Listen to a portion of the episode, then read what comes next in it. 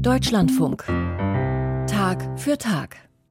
Über 2000 Betroffene und mehr als 1200 Beschuldigte und die Dunkelziffer ist wahrscheinlich deutlich höher. Das ist das Ergebnis der Studie, die Forschende gestern in Hannover vorgestellt haben. Dabei ging es um sexuellen Missbrauch in der evangelischen Kirche und in Einrichtungen der Diakonie in den letzten Jahrzehnten. Und es kam auch heraus, dass man es in der evangelischen Kirche offenbar lange nicht so genau wissen wollte. Das hat gestern der Leiter der Studie, Professor Martin Watzlawick, in der Pressekonferenz nochmal in aller Deutlichkeit gesagt. Wir sehen überall eine reaktive Aufarbeitung und ich will das nochmal in aller Deutlichkeit sagen. Reaktive Aufarbeitung heißt ja ganz konkret, ich kümmere mich nicht weiter proaktiv drum. Also ich rufe nicht auf, ich mache nicht etwas bekannt, ich gehe nicht selber nach vorne und häufig führt es eben auch dazu, dass es weitere Betroffene von sexualisierter Gewalt gibt und das etwas ist, was durchaus zu markieren ist. Das hat also gestern der Leiter der Forschungsgruppe Martin Watzlawick gesagt. Und die Zahlen sind auch nur die Spitze des Eisberges. Auch das wurde immer wieder gestern erwähnt. Und für uns fasst Karl Dietrich Meurer die Reaktionen auf diese Studie zusammen.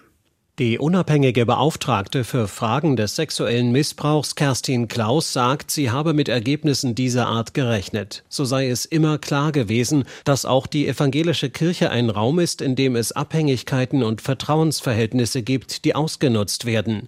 Die Missbrauchsbeauftragte stellt klar, jeder einzelne Fall ist ein Fall zu viel. Im Interview mit dem ARD Hauptstadtstudio fordert Klaus, im Kirchenrecht müsse ein Recht auf Aufarbeitung verankert werden, an das sich alle Strukturen innerhalb der evangelischen Kirche zu halten haben. Zudem brauche es einheitliche Regelungen für die Zahlung von Entschädigungen. Auch Bundesfamilienministerin Lisa Paus von den Grünen hat sich zu Wort gemeldet. Sie bezeichnet die Ergebnisse der Studie als erschreckend und fordert von der evangelischen Kirche eine systematische institutionelle Aufarbeitung sexuellen Missbrauchs. Der Kirchenbeauftragte der SPD-Bundestagsfraktion Lars Castellucci begrüßt grundsätzlich, dass sich die evangelische Kirche dem Thema Missbrauch in den eigenen Reihen stellt. Er beklagt jedoch, dass Betroffene zu lange alleingelassen wurden.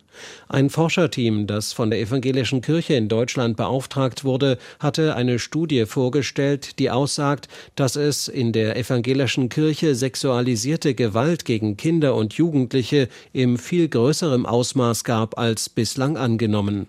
Karl Dietrich Meurer hat die Reaktion auf diese Studie für uns zusammengefasst.